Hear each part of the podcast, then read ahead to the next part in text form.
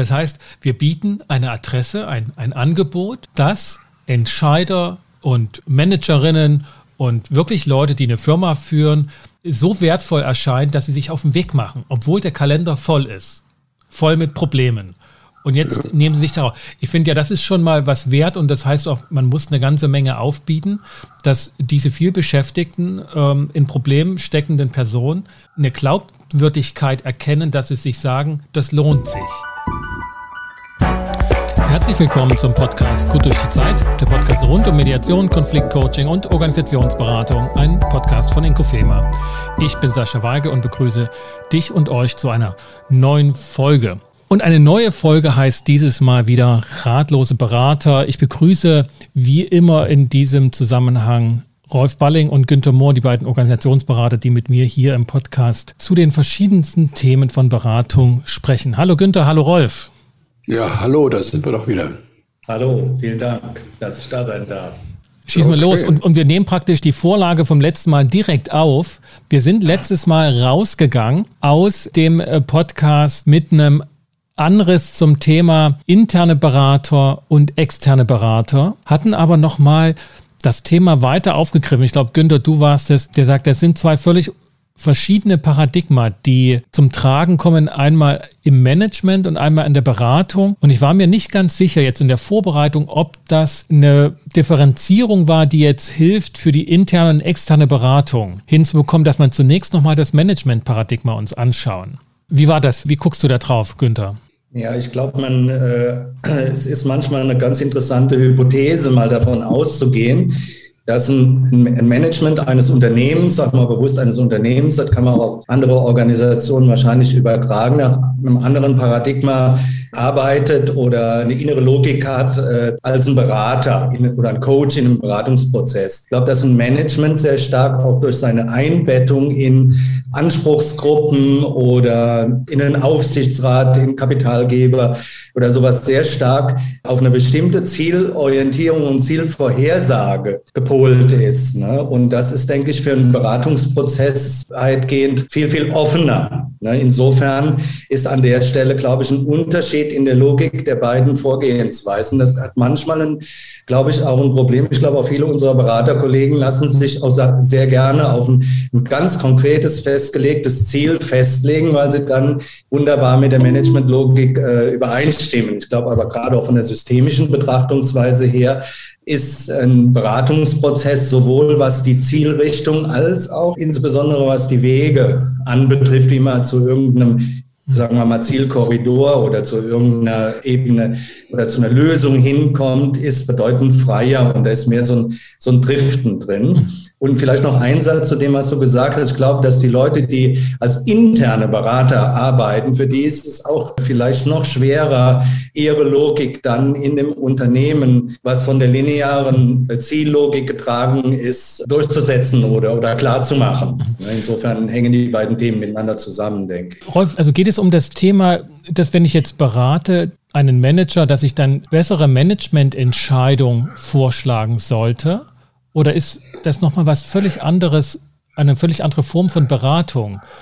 Ähm, wenn jetzt Günther von Paradigma ähm, spricht. Ich glaube, da ist noch ein, ein Zwischenschritt. Ne? Wenn ich mir ansehe, wie ein Manager da entscheidet, dann geht es ja dem nicht nur um den Beratungserfolg, dem geht es auch darum, kann ich das meinen Kollegen im Vorstand verkaufen, was sagt der Aufsichtsrat dazu, was ist, wenn es schief geht, äh, traue ich das dem Berater wirklich zu, habe ich alles verstanden? Also der wird äh, nicht nur eine, eine innere Analyse zu machen, was kann das denn bringen, der macht auch eine innere Analyse. Oh, und wo sind denn die Risiken? Ne? Und wie gehe ich denn damit um? Und da sind viele Aspekte, die dem Berater eigentlich nicht offen sind ne? und vermutlich auch nicht offen werden. Denn den ganzen Kontext von einem Vorstand oder so kann man nicht verstehen. Da müsste man wirklich im Vorstand selber sitzen. Und das macht schon einen großen Unterschied. Das ist so, wie der wieder ein Skipper auf dem Segelschiff sehr erfahrene Mitsegler hat und die geben alle einen Ratschlag, wie man am besten segelt. Aber als Skipper mit Verantwortung mit dem Boot fühlt sich das nochmal anders an. Ne? Das, das muss man als Berater berücksichtigen. Das würde jetzt aber, wenn ich das Bild nehme, dazu führen, dass diese Berater auf dem Boot ja interne Berater sind.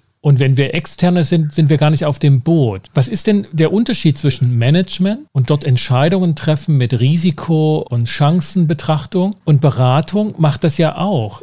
Trifft eine Empfehlung für eine Entscheidung. Aber diese Empfehlung ist ja selbst eine Entscheidung auch des Beraters oder der Beraterin und sagt sich, das empfehle ich jetzt bei allen Risiken und bei allen Chancen, die das hat. Wo ist der Unterschied in der Logik? Die ja, der, das bleibt im Persönlichen. Ne? Wenn der Berater mit bestem Wissen, Gewissen, mit dem Know-how des Kontextes Vorstand etwas empfiehlt, dann ist es ja okay. Aber wenn angenommen, das geht irgendwie schief, dann ist es für den Berater relativ leicht zu sagen, ja, die haben nicht mitgespielt, die haben dann, dann das nicht gemacht, was ich wollte. Oder da gibt es immer gut, gut Ausreden. Und schlimmstenfalls hat ein Berater noch andere Kunden, für die er dann Zeit hat oder so. Das, das Risiko, also das für den Berater, ist in der Regel nicht mehr für das Image so furchtbar hoch. Für den Vorstand kann es aber wirklich eine ganz, ganz schwierige Situation werden. Das ist ein Unterschied. Aber der Manager könnte ja auch sagen, wenn es scheitert, also wenn, wenn die Unternehmung gegen Baum fährt, dann, okay, gucke ich nach einem anderen Unternehmen. Das waren halt nicht die richtigen Mitarbeiter. Aber, aber, erst ist die Frage, wieso hast du den denn ausgesucht? Also das bleibt beim Vorstand viel mehr hängen als am Berater. Wir wollten nochmal mich einschalten an der Stelle, müssen da auch nochmal gucken, eine Fachberatung, also was du gesagt hast, äh, Sascha, eine Empfehlung geben und eine, jetzt äh, sagen wir im reinen Format systemische Beratung, wo ich Fragen stelle und Hypothesen aufstelle und quasi diese, diese ganze Entscheidungsseite bei meinem Kunden, also beim Klienten lasse, da nochmal äh, zwischen zu unterscheiden. Aber trotzdem ist das, was ich oft erlebe in Organisationen tatsächlich so, dass die Aufträge, die ich bekomme, dass die aus der Managementlogik heraus formuliert sind. Das heißt, auch mit einer konkreten Zielvorstellung, also soll, soll was ganz Konkretes erreicht werden. Und dann bist du schon oft auch ziemlich nah in, an, in so einer Co-Führungsrolle, wenn er es mal vorsichtig ausdrückt, oder dass es ausgelagert ist, quasi, dass der Manager quasi eine Verantwortung von sich an den Berater auslagert. Ich glaube, da sehe ich eher so die Problematik drin. Ja, und das liegt aber an der, an der äh, Unternehmen und Organisationen sind linear und zielorientiert aufgestellt weil sie Bericht erstatten müssen, weil sie Vorhersagen machen müssen, wo sie im nächsten Jahr stehen. Die müssen ihren Anteilseignern, müssen ihren Fremdkapitalgebern, also Banken und so müssen sie konkret sagen, äh, wie die Lage ist. Und das ist für meine Begriffe, ich meine, das könnt ihr ja auch nochmal für euch so prüfen, ist das eine grundsätzlich andere Logik als die, in deren Berater auftritt? Ja, ich mhm. kann zumindest nachvollziehen sofort, dass dort die Kontrollmechanismen stärker sind. Und die Kontrollmechanismen eines Beraters, ob der sozusagen sein Geld wert ist, ganz anders aufgebaut sind als die Kontrollmechanismen. Ist, ist der Manager, ist die Geschäftsführung ihr Geld wert? Da ist viel mehr Zug dahinter, viel mehr Stringenz. Aber jeder wählt sozusagen aus, aus einer unzähligen Vielfalt an Möglichkeiten, was er für Entscheidungen trifft oder auch welche Frage er stellt, wenn man das jetzt auf der systemischen Beratung nimmt. Ja, auch da lernen und üben und reflektieren wir immer wieder, welche Fragen stellen wir und welche nicht und was ist eine gute ja. Zeit für eine gute Frage. Aber Sascha, ich würde das nochmal noch verstärken, was der Günther eben gesagt hat. Ne? Also diese klassische Unterteilung, das einen sind die Auftragnehmer und die anderen die Auftraggeber, das verwischt sich ja dabei ein bisschen. Ne?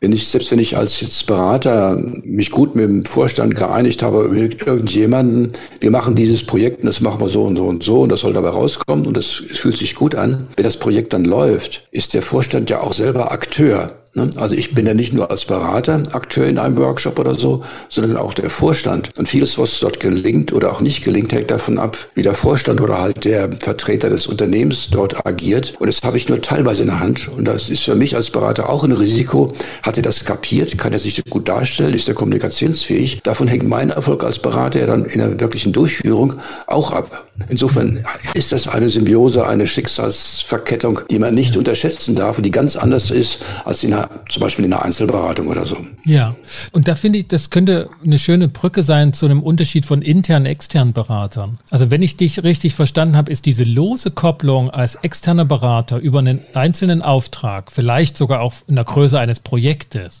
aber letztlich doch sehr lose gekoppelt, wenn was schief geht. Dankeschön, das war's vielleicht beim nächsten Mal nochmal, aber Punkt.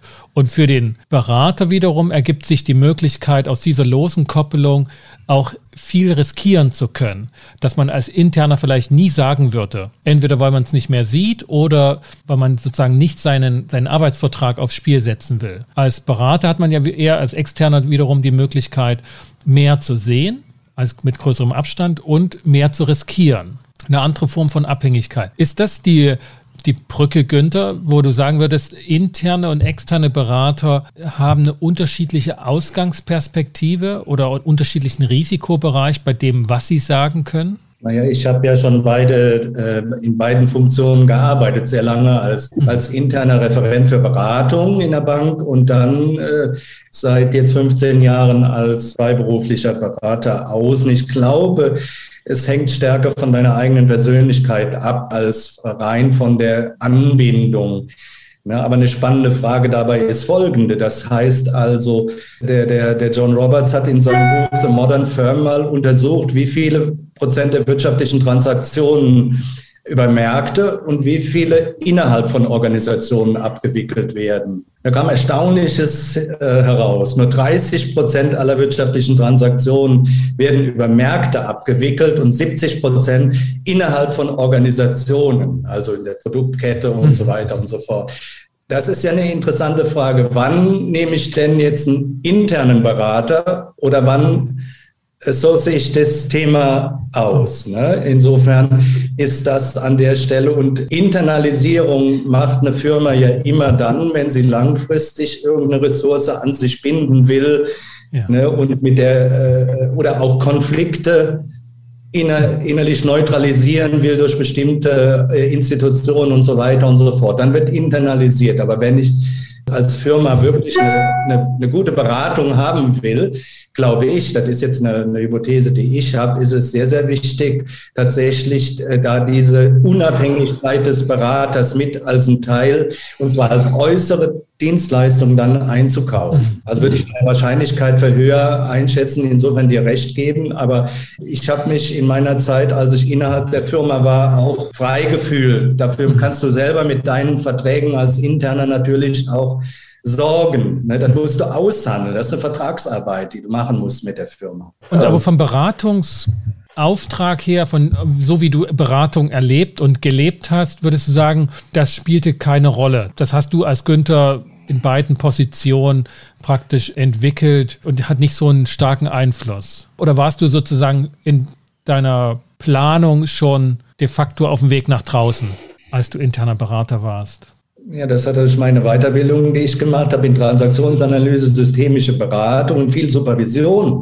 Mhm. Was ich dadurch hatte, war ich interner, aber ich war nicht, wenn man jetzt mal so, so Organisationen in Bildern guckt, ich war nie im Kern der Organisation, sondern da bist du immer in der Organisation eine Randfigur. Du könntest auch draußen sein und drin sein. Das muss man, muss man selber wissen. Wenn man in dem Moment auch, sagen wir, im Kern der Organisation ganz in der Mitte und identifiziert und alles Mögliche sein will, ich glaube, dann ist man als Berater nicht mhm. gut aufgehoben. Aber ich, insofern denke ich, dieses Thema wie Supervision und sowas ist ganz entscheidend, dass du immer wieder an deiner Unabhängigkeit arbeitest. Ja. Rolf, du hast das Aber ja auch gehabt. Die, die Praxis ist ja wieder etwas komplizierter. Ne? Also ich war im Konzern eher in der Zentrale, eben Leiter Organisation Organisationsentwicklung. Und wenn ich in irgendeinen Unternehmensbereich nach Nürnberg oder so ging, dann war ich fast wie ein Externer. Mein Vorteil war, dass ich, dass, dass ich die Sprache deren besser verstand und auch vielleicht die Situation besser verstand.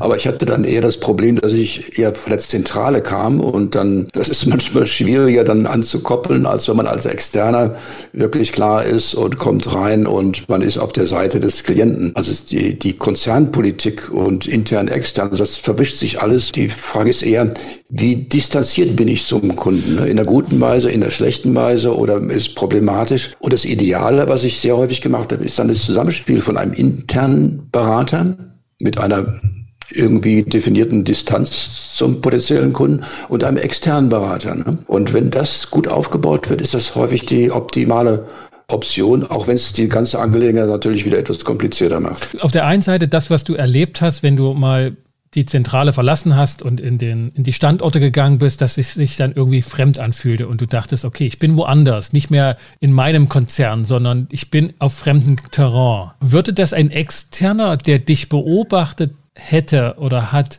auch so sehen? Oder würde der sagen, diese Eindrücke, die man als Interner hat an fremden Standorten, an der Peripherie oder auch wenn man von der Peripherie kommt in, in der Hauptverwaltung, diese Fremdheitsgefühle und die Art und Weise, dass das ein Zeichen von internen ist, Punkt, von internen Mitarbeitern?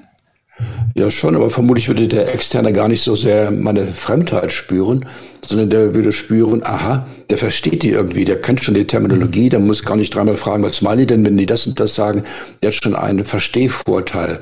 Und trotzdem der emotionale Pacing-Kontaktaufbau, Thema, muss nicht unbedingt leichter sein für jemanden, der von der Zentrale kommt. Es kann sein, dass es ähm, auch, hat auch seine Probleme dann. Ja, ich glaube, da äh, diese Frage ist unheimlich diffizil. Ich habe da mal die Erfahrung gemacht, gerade im internationalen Bereich, dass das ja noch stärker auftritt. Sascha, du kennst es vielleicht. Also ich habe ja mal für einen, äh, also für einen deutschen Konzern in einer englischen Fabrik ja. gearbeitet. Und dann äh, gehe ich da hin und hatte eigentlich keinen Vertrag mit den Managern dort und dann nach zwei Tagen äh, habe ich gefragt, wie kommt er denn mit mir so klar, als, auch als Deutscher, wo die mit der deutschen Konzernzentrale nicht so einfach waren.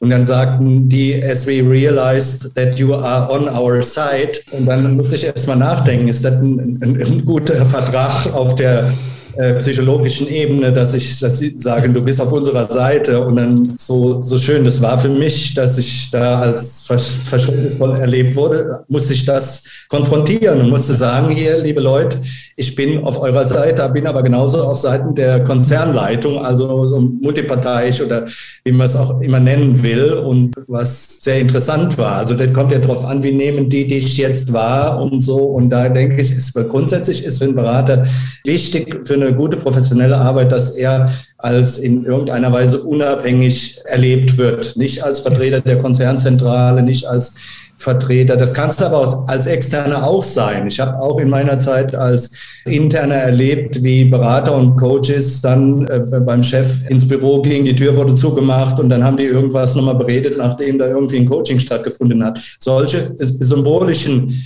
äh, äh, Akte von einem Berater oder Coach sind, sind dermaßen schlecht für die Reputation. Also ich denke, dass das eine diffizile Geschichte ist. Ne? Und dann hast du, kommen wir wieder zurück zu diesem, was ich sagte, ich glaube, Managementprozesse sind viel stärker linear bezogen, also auf bestimmte Ziele ausgerichtet, die erreicht werden sollen. Und ein Berater hat für meine Begriffe ein, ein mehr offenes Szenario vor sich. Und das ist ein Unterschied wie die dich wahrnehmen, bei dem Beispiel in, in, England, oder wie interne, externe wahrnehmen, und zwar mit dem Konzept von, es gibt drinnen und draußen und dafür und dagegen. Das ist ja eine interessante Beobachtung. Und gehörst du sozusagen dorthin oder hierhin, daran ist ja gar nicht mal interessant, wo sie dich einordnen, sondern dass es diese Zuordnung gibt.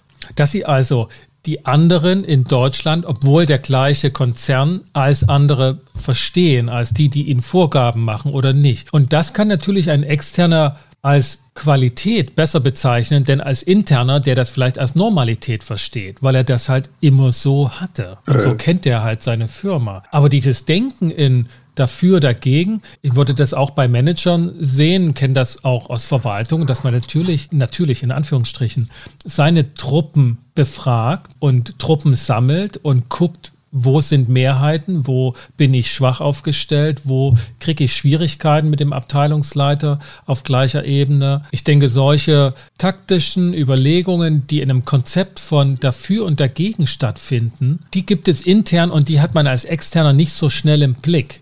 Man wird aber von ja. allen intern entsprechend begutachtet. Ja, also vielleicht dazu, ne? Also wie, es gibt Leute, die einfach theoretisch von ihrem sämtlichen Wissen, was Beratung ist und was alles ist, einfach top sind. Aber dass ein Projekt gut läuft, entscheidet sich sehr häufig tatsächlich in der Anfangsphase im Pacing, in der Frage, wie ist das gegenseitige Vertrauen, wie wird das organisiert, wie kann man konfrontieren oder nicht. Und das ist eine sehr diffizile Angelegenheit, wo man sehr mit sehr viel Know-how und sozialem Verständnis sich positionieren muss. Ne? Und manchmal ist ja auch so, dass dem der Prophet von irgendwoher viel mehr gilt als der eigene Prophet. Das ist in jeder Situation, je nach Kultur und so, ist das anders. Und das muss man erstmal ganz ähm, feinfühlig eruieren, wo denn dann eine eigene gute Position ist und die dann etablieren. Und das ist ein Kunststück an sich. Und dann kann das Projekt erst überhaupt losgehen. Ne? Was sind Leistungen, die externe Berater, und ich meine jetzt mal so unser eins Prozessberater, die also keine Fachberatung im engeren Sinne also Fachlichkeit von Personal, Controlling, was auch immer sozusagen bringen sollen, sondern eine Qualität in der Prozessberatung und damit aber schon in dem Bereich von Prozessberatung der Fachmann ist. Und Jetzt zum Beispiel Konfliktberater sind halt die Fachmänner für Konfliktbearbeitung. Aber das ist keine Managementfunktion, die in der Organisation sich abbildet mit einem Personalaufbau. Was ist die Leistung von externen Prozessberatern, wenn man das mal so auf den Punkt bringt für, ja, für uns, für unser Eins? Worin seht ihr eure Leistung als Prozessberater? Vielleicht Günther zuerst. Ist also eine, eine sehr, sehr allgemeine Frage, die du da stellst. Mhm wie, wie soll ich das sagen? Sicher, Rolf hat es ja schon mal angedeutet.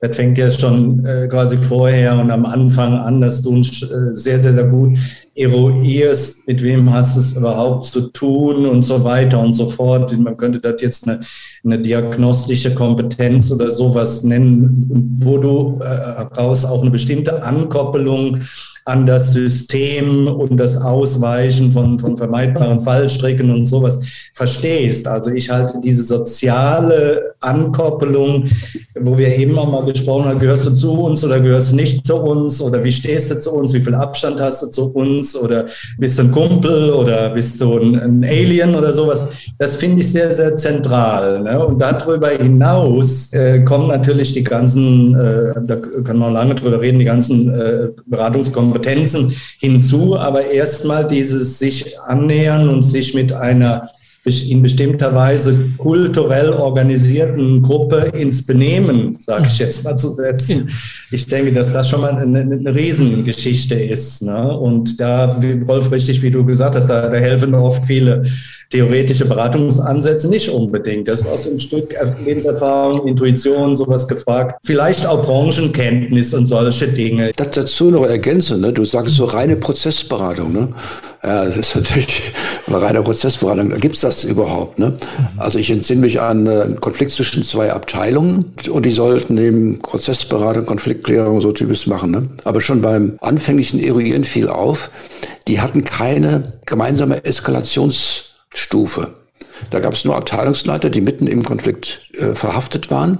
Und darüber war meilenweit entfernt irgendein Vorstand, der sich dafür nicht interessierte.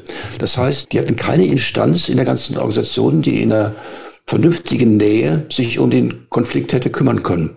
Und jetzt als Externer, was kann man machen? Aber solange es nicht auch in der Organisation eine Anlaufstelle gibt für solche Konflikte, der Macht und Interesse und Kompetenz hat, sich darum zu kümmern, ist das äh, eine sehr schwierige Angelegenheit. Ne? Und das, aber auch so etwas muss man bei einer reinen Prozessberatung äh, tatsächlich sehen können und konfrontieren. Ich kam noch mal drauf, vielleicht von der Warte her, weil die Frage ja in der Tat sehr allgemein ist und mir es darum ging, noch mal so Anker zu finden, neben den ganzen Detailthemen, die man als Beratungskompetenz jetzt irgendwie einbringen kann. Wir hatten das in unserem vorherigen Podcast gehabt, dass es ein Wert von Beratung ist, diesen Abstand zu haben, dass der Klient, der sich beraten lassen will, sich Beratung sucht, sich auf den Weg macht und damit Zeit und Aufwand auf sich nimmt, die ihm dann auch Möglichkeit gibt, nochmal seine Themen, seine Probleme aus anderer Seite zu betrachten, von einer anderen Perspektive ja. zu sehen und sich auf dem Weg dann Gedanken macht, Mensch, was will ich eigentlich konkret, wenn ich jetzt mit dem Berater oder der Beratungsfirma zusammentreffe. Das heißt,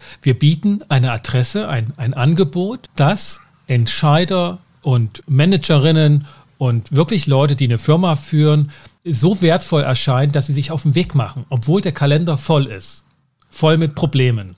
Und jetzt ja. nehmen sie sich darauf. Ich finde ja, das ist schon mal was wert und das heißt auch, man muss eine ganze Menge aufbieten, dass diese vielbeschäftigten, ähm, in Problemen steckenden Personen eine Glaubwürdigkeit erkennen, dass sie sich sagen, das lohnt sich. Und ja, vielleicht ist das schon viel wert. Begleitung ist für mich ja. wichtig. Ich habe manchmal mit dem mit dem Begriff Beratung Schwierigkeiten. Ich glaube, was, also ich weiß nicht, vielleicht ist das für mich persönlich jetzt, aber ich biete eigentlich Begleitung an. Mhm. Ne? Und neben dem anderen gehen oder den anderen, vielleicht so eher noch ein, zwei Schritte dahinter. Ja, so, ja. Ne? okay. Und ja. äh, dann Impulse geben, das kann durchaus aus struktureller Natur sein, Wolf, wie du angedeutet hast. Ich glaube, jedes, äh, jede Beratung, jedes Coaching hat, hat auch enorme pädagogische Anteile. Du vermittelst auch zum Beispiel neues Wissen, was die in dem äh, Falle bis vielleicht vorher noch nicht haben. Ich glaube zum Beispiel überhaupt nicht an solche Ideologien wie The Power is in the Client, das ist schön, äh, den Klienten entscheiden zu lassen, Verantwortung tragen zu lassen. Aber was die, das Wissen, die Knowledge anbetrifft, ist ein guter Berater schon auch in der Lage, aus seinem Erfahrungsschatz da ein paar Weichenstellungen zu benennen oder welche Wege es geben kann. Insofern finde ich das Wort Begleitung da, da sehr wichtig. Ja, das ist fast schon genau. ein Sakrileg. Das, das will ich noch äh, verstärken. Ne? Also es muss von Anfang an klar sein, eine Begleitung hört sich so schön an, ne? aber denn, ähm, dem Auftraggeber muss klar sein, da gibt es Sachen, die sind nicht delegierbar. Ne? Also die Verantwortung, dass das eher im Workshop und so und so weiter. Also gibt es viele Sachen, die kann ein Berater nicht für den Manager machen. Der kann ihn beraten, der kann ihn coachen, der kann ihn briefen und sonst was. Aber ein paar Sachen müssen vom Manager höchstpersönlich kommen. Und das muss ihm klar sein, dass er die nicht delegieren kann. Dann ist es wirklich Begleitung. Und das wäre auch, eine, das wäre auch eine fachliche Beratung. Ne, zu sagen, hier, ja, das geht so nicht, genau. da musst du ran. Und da müssen wir auch sagen dürfen, du musst, obwohl mhm. das ja schon verpönt sein kann bei einigen. Ja, ich denke, ich differenziere da immer so zwischen verschiedenen Unterrollen. Der, der Prozessbegleiter ist, sagen wir mal, Nummer eins und dann kommt lange Zeit nichts und dann kannst du auch in eine Expertenrolle gehen. Das heißt, meiner Erfahrung nach gilt das und das. Mhm. Dann kannst du noch eine Stufe erhöhen in eine Ratgeberrolle reingehen und sagen, also ich fände es wirklich ganz gut und hilfreich für Sie, wenn Sie das und das machen. Ja. Und du kannst sogar in eine Instruktorenrolle reingehen. Wenn Sie das und das jetzt nicht umsetzen, dann kann ich auch nicht weiter mit Ihnen zusammenarbeiten. Ne? Das heißt, du hast schon einen, mhm. als Berater auch in Eskalationsstufen, mit denen ja. du arbeitest oder äh, sagen wir mal, Bedeutsamkeitsstufen, die du aufmachen kannst, um den Prozess zu steuern. Also insofern ähm, denke ich, da will jetzt nicht mich so als Begleiter nicht so als so ein äh, professioneller äh, oder ein Escort-Service auf professioneller Ebene, sondern äh, durchaus auch mit klarer Steuerungskompetenz. Hm. Das heißt, dieses Kontinuum, das man früher häufig verwendet hat, da gibt es Fachberatung, da gibt es Persönlichkeitsberatung und da gibt es die Prozessberatung, dass das nicht mehr weit trägt. Wir hatten ja auch letztes Mal, dass die Fachberater, ne, die klassischen Unternehmensberater sehr wohl Begleitkompetenz und Prozessbegleitungskompetenz aufgebaut haben, schon angesprochen gehabt. Und das, was du jetzt aufmachst, Günther, ist sozusagen, es gibt äh, Begleitberatung oder Beratung in der Form von einer Prozessbegleitung und da gibt es verschiedene, du sagtest so, Eskalationsstufen oder Interventionsintensitäten, die dann durchaus sehr direktiv sein können. Exakt. Ne?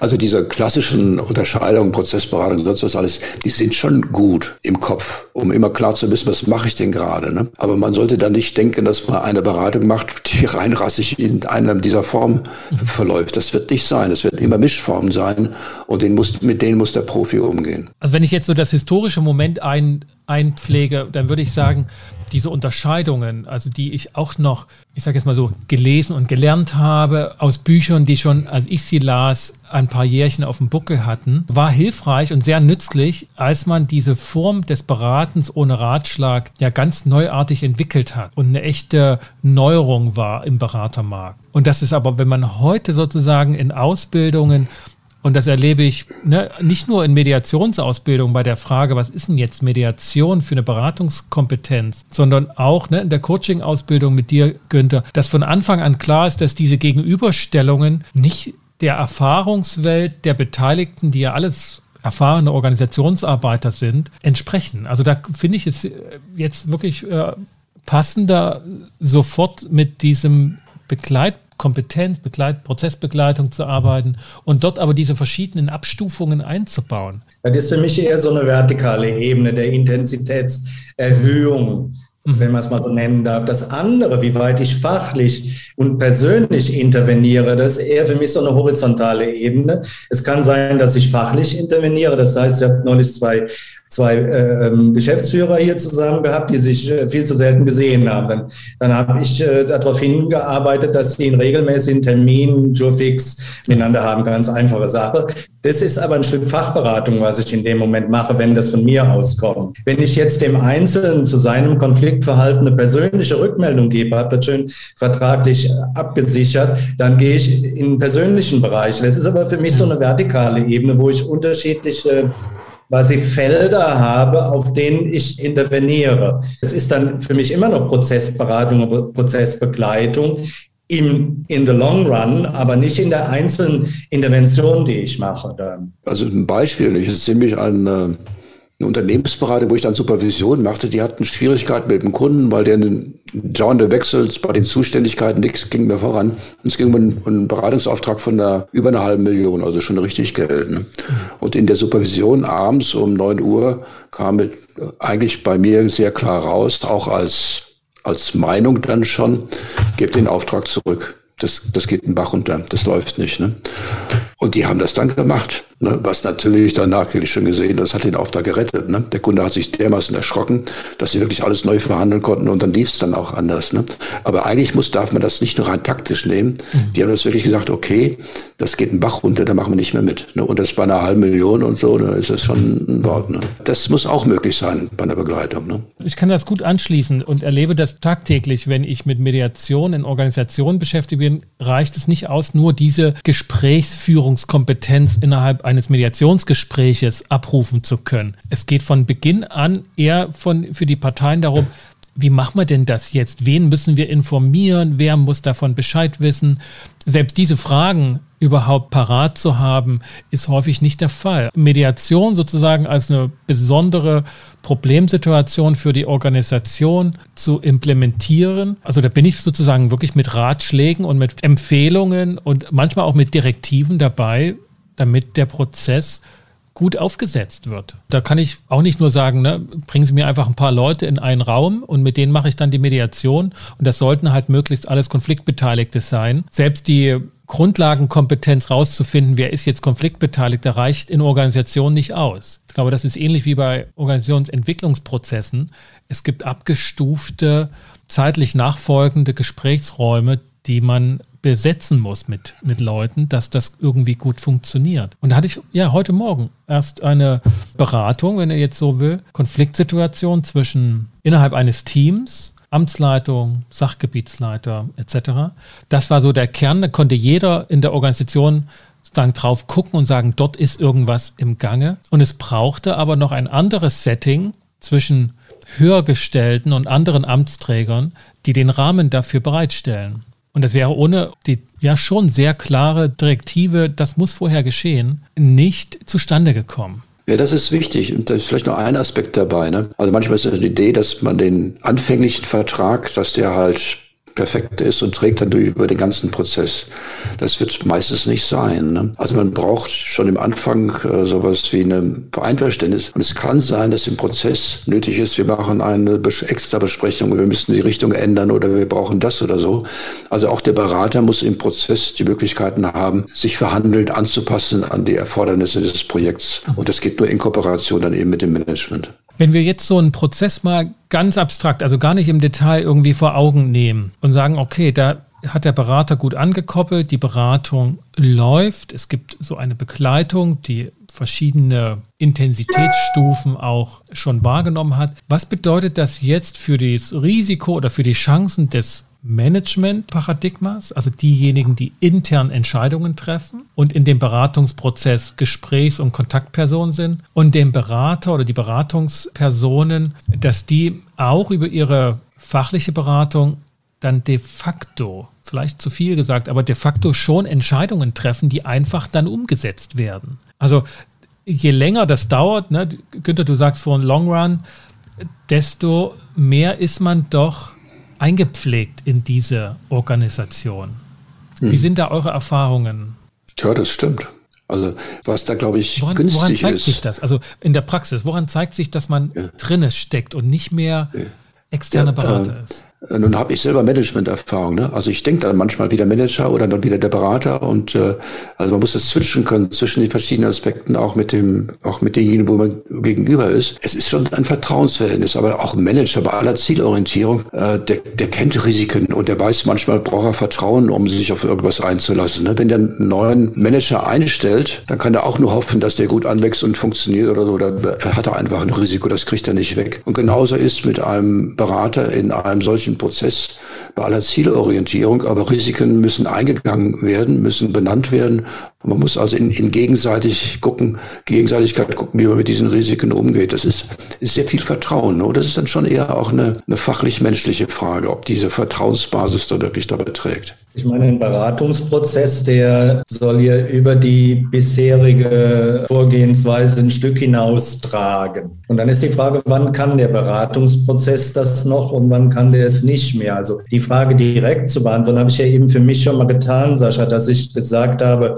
in meiner Zeit als Interner war für mich die Supervision mit anderen Leuten, also nicht eine interne, natürlich eine externe Supervision, eigentlich das Kriterium. Und die haben mir dann oft auch gesagt, Günther, da bist du an den Stellen, dann nimmst du, übernimmst du irgendwas oder setzt irgendeine Annahme oder setzt was voraus, was man, wenn man von außen schauen würde, nicht so sehen müsste. Ne? Also, und das hast du oft mal selber gar nicht mehr so im Blick. Rolf hat das ja auch schon gesagt. Der Vorteil des Internen ist, dass, dass die Leute ihm da nicht stundenlang erklären müssen, wie ist die Organisation aufgebaut, welche Produkte machen wir eigentlich hier, was ist die Kultur, und so weiter und so fort. Also das ist so ein bisschen aufzuwiegen, aber ich denke, der interne braucht wirklich äh, externe Kontrolle sozusagen, damit er nicht äh, versinkt in dem Ganzen. Mhm. Das bringt mich wieder zu diesem Erfahrungspunkt vom letzten Podcast, dass man sich mit extern letztlich Umwege einkauft. Man legt einen Stopper ein, einen Entschleuniger, man muss einen Umweg gehen, um einfach nochmal anders drauf zu gucken und nicht stringent linear das Problem zu vergrößern. So zumindest die Hoffnung.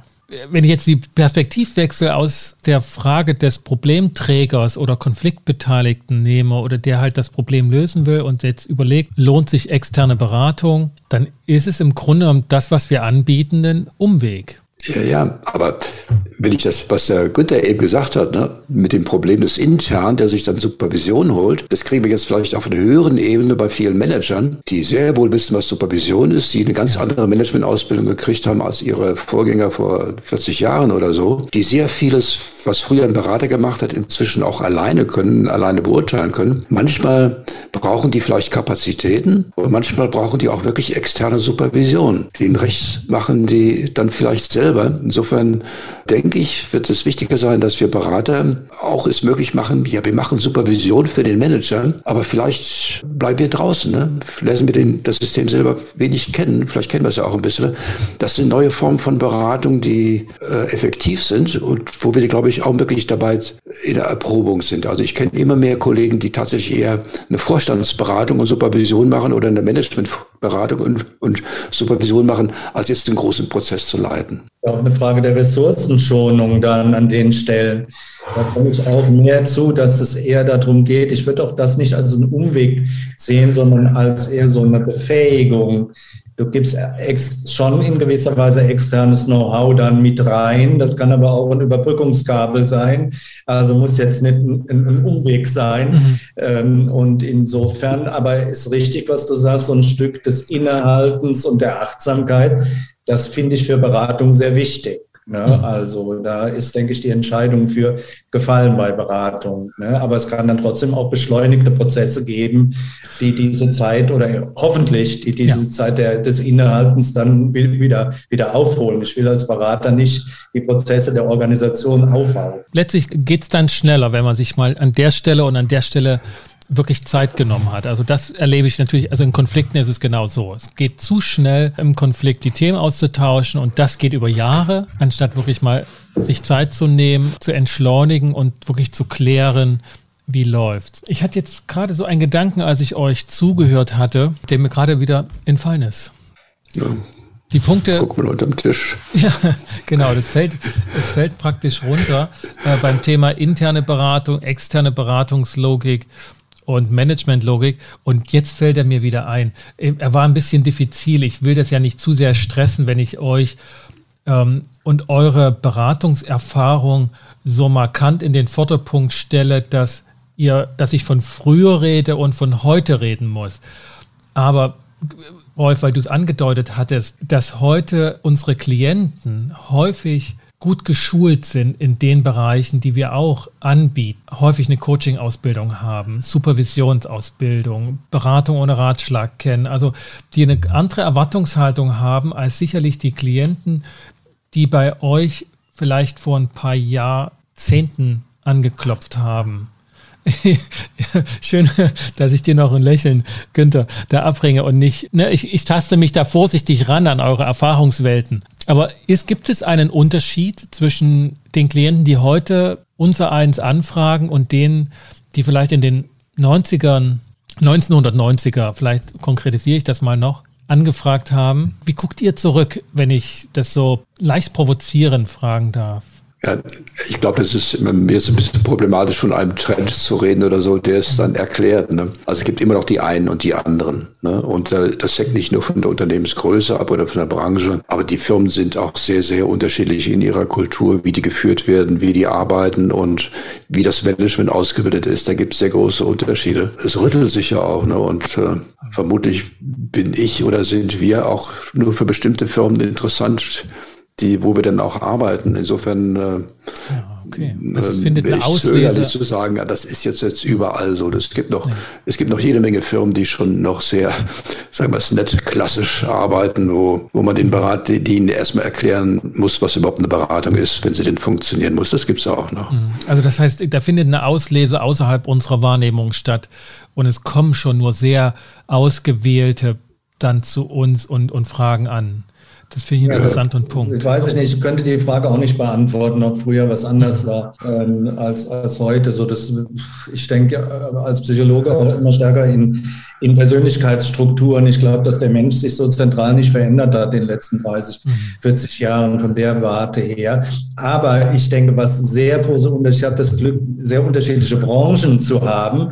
Und da, ob du für, einen, für ein Profit-Wirtschaftsunternehmen arbeitest, ob du für eine öffentliche Verwaltung arbeitest, arbeitest, ob du für eine große Klinik arbeitest oder für eine Schule arbeitest. Das macht einen ganz, ja. ganz wesentlichen Unterschied, äh, wie Beratung verstanden wird und welche auch nachgefragt wird und so weiter und so fort. Für mich ist das so ein bisschen eine Frage der, der Kultur, aber auch so, wie sind äh, bestimmte Organisationsrollen, zum Beispiel die Rolle des Vorgesetzten oder der Führungskraft überhaupt definiert in bestimmten Systemen. Und davon hängt für meine Begriffe sehr viel ab. Ja, und äh, also ist nicht immer, immer sauber definiert. Es hängt weniger mhm. davon ab, ob also die Personalerin in der einen Organisation nach einem Coaching anfragt und sie selber Coach auch ist und in einer anderen Organisation die Personalerin noch nie selbst ein Coaching hatte und noch nie eine Ausbildung und nie wusste, was Coaching ist, aber den Auftrag hat, hier einen Coach zu versorgen. Naja, dazu kann man jetzt äh, mal mutig vielleicht sagen, also dass äh, die HR-Funktion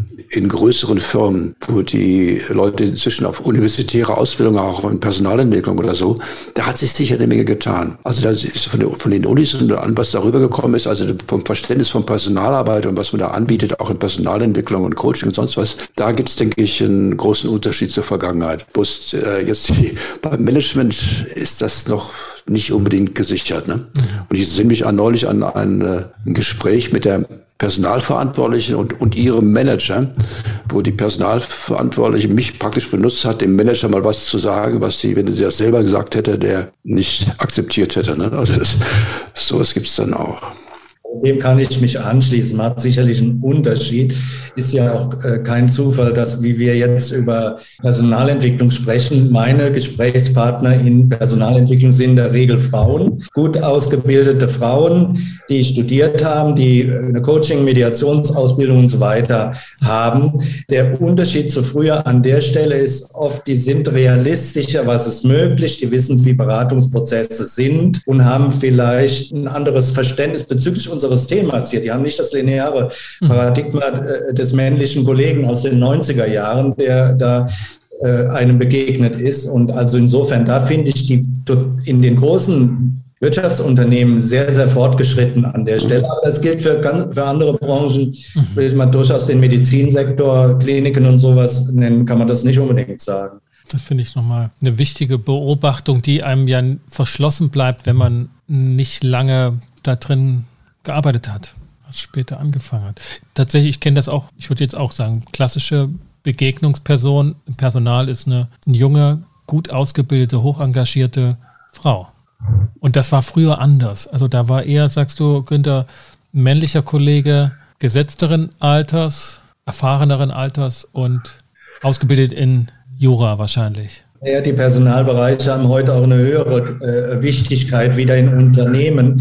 Das liegt aber nicht an unseren grandiosen Coaching-Fähigkeiten, sondern es liegt daran, dass es heute schwieriger ist, gutes Personal zu finden, Facharbeitermangel und Fachkräftemangel. Und dann brauchst du auch richtig gute, qualifizierte Leute im Personalbereich. Ich will jetzt kein Stereotyp da beleben, aber früher waren die Personalbereiche auch schon mal irgendwie so die Resterampe für Leute, die im eigentlichen Geschäft nicht so drin waren. Das ist heute völlig anders. Die Bedeutung äh, des Personalbereiches ist aus, aus naheliegenden arbeitsmarktbezogenen Gründen ganz anders geworden. Ja, um da mir ein Beispiel zu bringen. Ne? Also ist für mich eine Supervision für einen, einen, klassischen Unternehmensberater, der schon wirklich macht gute Arbeit und so. Ne? Und der geht jetzt in den Pitch rein und will einen Auftrag kriegen in einer größeren Firma und hat dann mit HR zu tun, mit der Personalleiterin. Und die hat jetzt alle Coaching-Ausbildung, kennt alle Methoden und sonst was alles. Ne? Der muss mir erstmal supervisionsmäßig beibringen, wie er dieser Frau standhält. Das ist eine vollkommen neue Situation. Mag sein, ja.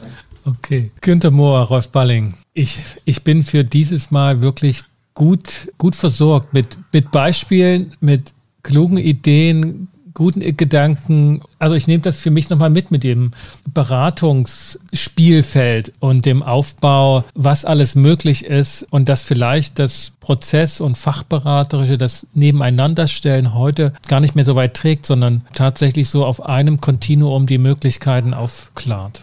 Vielen Dank, mhm. ihr beiden, für das Gespräch. Okay. Gute Zeit. War ein, war ein Vergnügen, trotz oder wegen der Hitze. Ja, die habe ich gerade vergessen. Stimmt. Aber jetzt, wenn ich so langsam aufstehen will, merke ich, doch, es ist warm. Das war mein Gespräch mit den Organisationsberatern Rolf Balling und Günter Mohr. Das Gespräch hatten wir noch vor der Sommerpause aufgezeichnet in der ersten großen Hitze in diesem Jahr.